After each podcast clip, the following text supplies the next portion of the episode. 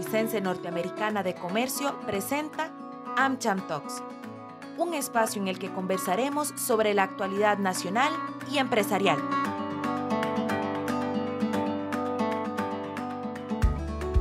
Bienvenidos a nuestro programa AmCham Talks. AmCham es la cámara sectorial más grande de Costa Rica. Contamos con 49 años de trayectoria en el país este espacio tiene como objetivo brindar información en temas de actualidad mediante conversatorios y entrevistas con diferentes invitados.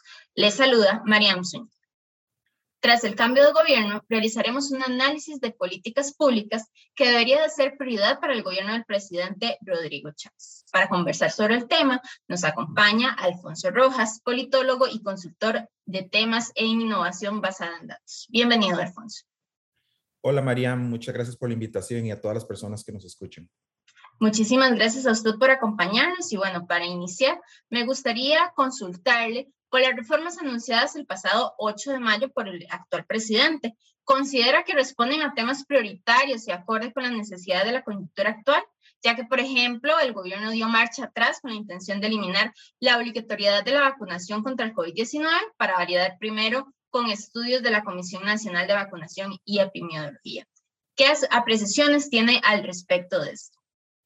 Sí, Mariam, eh, esto lo que nos evidencia es ese proceso de aprendizaje en el que se encuentra el gobierno actual, donde viene con algunas prioridades desde el punto de vista de políticas públicas, promesas de campaña y expectativas por parte de la base que votó por Rodrigo Chávez, generan el anuncio de lo que iban a hacer, quitar la obligatoriedad de las vacunas y de las mascarillas, e inmediatamente se encuentran con limitaciones institucionales que les limitan la capacidad de hacer esos cambios de manera inmediata. Entonces, observamos cómo durante el fin de semana hicieron algunos anuncios, eh, enseñaron, mencionaron los decretos que iban a ejecutar, e inmediatamente se encontraron con trabas, se encontraron con problemas legales por ejemplo, en la emisión del decreto para la vacunación e incluso también de las mascarillas. Y eso significó que tuvieron que echar atrás y ahora entonces sí analizar esas medidas a partir de las instituciones que son encargadas de tomar esas decisiones, como menciona usted, la Comisión Nacional de Vacunación y Epidemiología, y entonces se enfrentan con esa, con esa dificultad, como decía Luis Guillermo Solís, es, más difícil, es más fácil verla venir que bailar con ella, y entonces vamos a ver cómo responde el gobierno eh, a, esas, a esas limitaciones, a esas trabas burocráticas que hay en el aparato institucional de Costa Rica. Y eso es lo que nos va a dar una idea de cuál va a ser la tonalidad del gobierno en las próximas, en las próximas semanas y en los próximos meses. Yo no quisiera dar la impresión de que lo que está sucediendo con este gobierno en estos primeros días es algo extraordinario. En realidad, cuando entra un nuevo gobierno, cuando es de un partido particularmente no tradicional o de personas que no tienen mucho tiempo en la institucionalidad pública. Es normal que haya un proceso de acomodo. Lo vimos, por ejemplo, en el caso del gobierno de Luis Guillermo Solís. Lo que es, lo que vamos a tener que observar, o lo que podría ser extraño, es que no aprendan, que no se, que no se tomen las lecciones a partir de lo que suceda en estos días y que la tónica de errores y la tónica de problemas en, en lo administrativo no mejoren. En el caso del gobierno de Guillermo Solís, notamos que ese aprendizaje no existió, por ejemplo, y más bien el gobierno eh, reforzó algunas de esas decisiones desacertadas en las primeras semanas. Y bueno, hace algunos días vimos el resultado, por ejemplo, con la toma de la decisión respecto al aguacate. Uno esperaría que este gobierno sea un poco diferente y que sí, que con, sinceridad eh, acepten que es un proceso de transición, que es un proceso de aprendizaje difícil, pero que con el tiempo se vayan suavizando y ameliorando esas dificultades. Y bueno, basado en eh, la situación actual y en datos a modo general, ¿cuáles deberían de ser esas cinco prioridades que tenga este nuevo gobierno para enfocar sus esfuerzos, medidas y acciones en estos primeros 100 días? Sí, uno podría categorizar las diferentes acciones donde no solamente hay expectativa de la población y el mandato que tiene Rodrigo Chávez en su elección como presidente, sino también pensando en lo que puede beneficiar al país en el futuro. Lo primero es la reactivación económica, es un tema en el cual las dos últimas administraciones dejaron al país en una situación relativamente precaria. Entonces, Rodrigo Chávez va a tener ese rol de reforzar lo que está sucediendo con la negociación en la agenda del Fondo Monetario Internacional, el tema de simplificación de trámites, regulaciones, de trabas burocráticas hacia el sector productivo va a definir muy claramente la dirección de este gobierno. Por supuesto que la política tributaria y la actualización de los, de los impuestos en Costa Rica y de las diferentes exenciones, que es una discusión que ha sido muy prominente en el país en los últimos años. Y en el caso de reactivación económica, también quisiera referirme a la participación de nuevas industrias en el país. Por ejemplo, el gobierno de Rodrigo Chávez ha mencionado que estaría interesado en generar exploración de hidrocarburos, que eso es algo que no había sucedido en las últimas administraciones y podría generar un cambio importante en los puntos de inversión, en los puntos del sector productivo. Sin entrar en una valoración sobre si eso es eh, positivo o no, no puede tener sus propias valoraciones personales, pero bueno, eso es un cambio importante que puede suceder en este gobierno en, las próximas, en los próximos meses. El segundo punto importante es en reforma del Estado Costa Rica está en este momento en una discusión respecto al empleo público, respecto al rol de la burocracia y respecto al gasto público que se genera en los empleados públicos y en eso va a haber una discusión donde vamos a saber si el presidente va a diverger de lo que eh, de, lo, de las posturas de Carlos Alvarado y de lo que sucede en la Asamblea Legislativa. Mi expectativa personal es que eso no va a suceder a pesar de que Rodrigo Chávez se opuso a la ley de empleo público propuesta por la administración anterior. Yo creo que eh, eh, la amalgama burocrática y el proceso legislativo va a llevar a una convergencia de la postura de Rodrigo Chávez con la de Carlos Alvarado, que a la hora de la hora no es lo que el presidente quiere, sino es lo que resulta de la negociación en la Asamblea Legislativa. Siguiendo con el tema de reforma del Estado, la reorganización de la deuda pública. Pronto vendrá una nueva emisión de eurobonos, que es una negociación respecto a la colocación de deuda eh, en el exterior y eso, bueno, va a afectar mucho las finanzas públicas. El tema de corrupción, por supuesto, la forma en la que lo maneje va a generar un, importante efecto en la opinión pública de la administración. Y por último, el cierre de instituciones, que ya hay algunas en las que es una discusión que viene de hace algún tiempo y bueno, ya parece que hay una, un proyecto de ley para reformar, por ejemplo, la, Fábrica Nacional de Licores. Vamos a ver en qué, en qué termina eso. El tercer punto de que, crítico para este gobierno son aquellos temas que, que responden más, por decirlo así, a un proyecto país. Son proyectos de largo plazo, temas que afectan no solamente lo que suceda en este gobierno, sino que van a afectar lo que suceda con Costa Rica en el futuro, mucho después de que finalice el gobierno de Rodrigo Chávez. El primero en eso es el apagón educativo. Hemos tenido muchos años en los que el, proceso educativo en Costa Rica realmente ha sido muy mal estructurado y ha habido muchos cortes y ha habido huelgas y la pandemia ha afectado mucho. Y esos efectos en esa población que perdió tantos años de educación se van a ver cuando esas personas salgan al mercado laboral o cuando ya vayan a la universidad o cualquier otro tipo de ambiente productivo. Y entonces ahí Rodrigo Chávez va a tener un reto muy importante. En, en términos de seguridad, en particular en las costas, todo lo relacionado con el crimen organizado ha venido subiendo en los últimos gobiernos. Hubo un retroceso muy dramático con respecto a las tendencias que, se habían, que habían quedado después de la administración de Laura Chinchilla. Y bueno, ahorita ya vamos a entrar en, una etapa de crisis de seguridad nuevamente que vamos a ver cómo atiende este gobierno. El tema de energía y telecomunicaciones, en particular lo que le mencioné anteriormente, la posibilidad de explorar hidrocarburos, que bueno, eso va a definir en cierta forma esa postura de Costa Rica como país ambientalista y si se logra reconciliar por parte del gobierno. En términos de infraestructura y bueno, en términos de ambiente, sabemos que también son parte de ese proyecto país que vamos a ver cómo Rodrigo Chávez responde a las necesidades del país.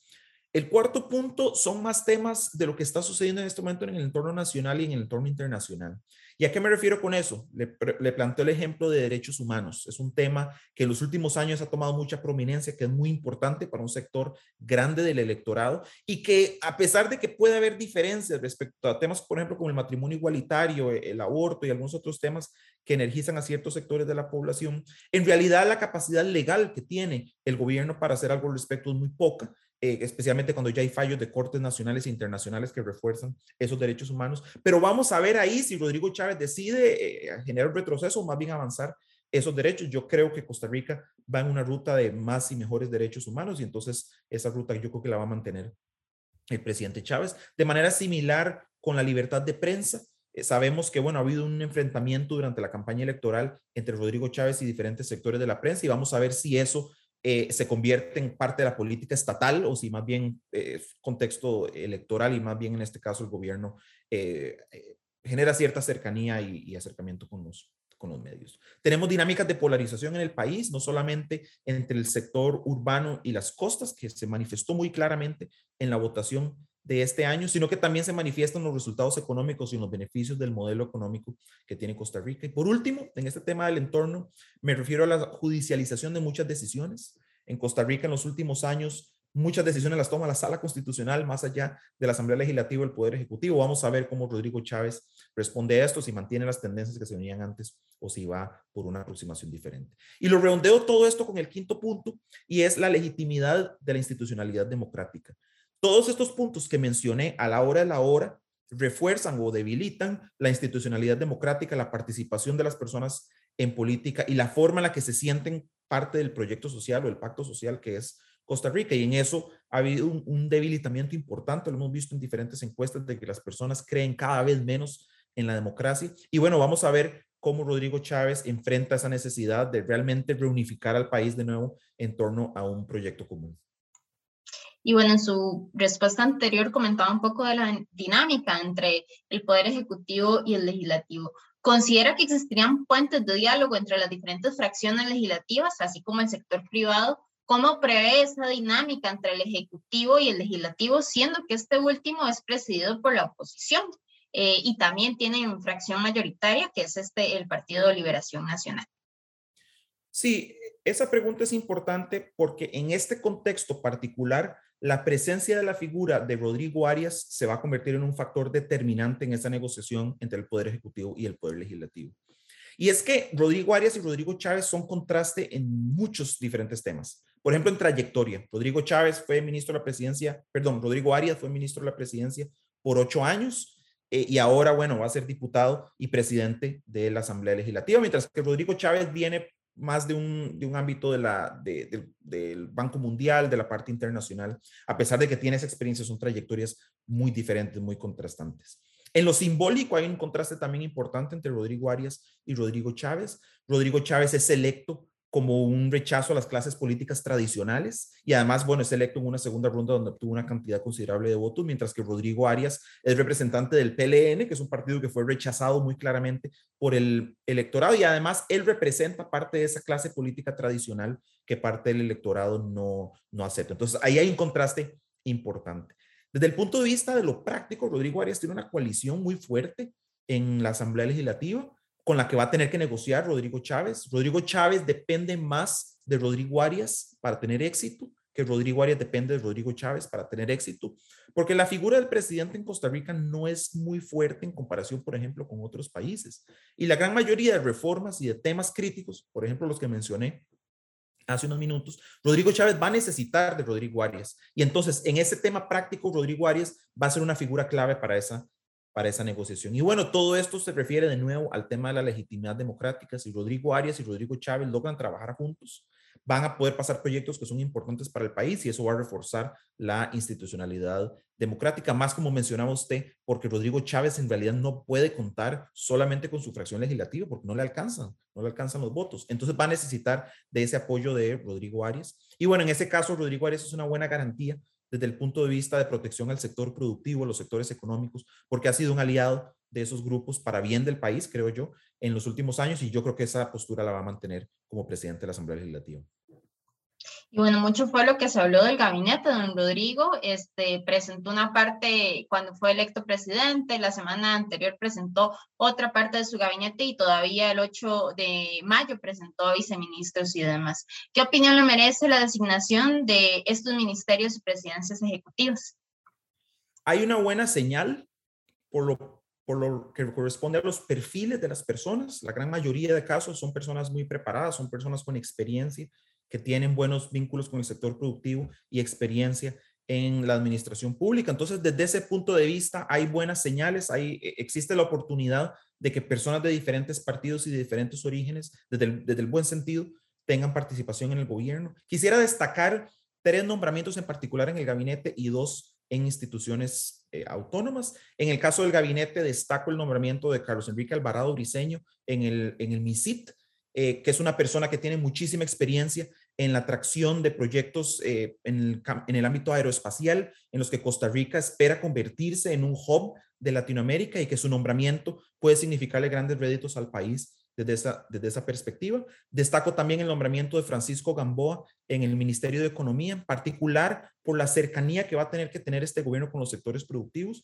Francisco es una persona que tiene mucha experiencia en estos ámbitos, tiene la preparación y tiene el equipo para sacar esa, ese trabajo adelante. Y por último, el caso de la ministra de Educación, Catarina Müller, que es una persona que tiene mucha experiencia en planificación estratégica a nivel internacional. Y yo creo que con lo que le mencionaba antes del apagón educativo, ella va a ser una figura que está en capacidad de reactivar el proceso educativo en Costa Rica y sacar adelante ese sector que ha estado tan dolido en los últimos años.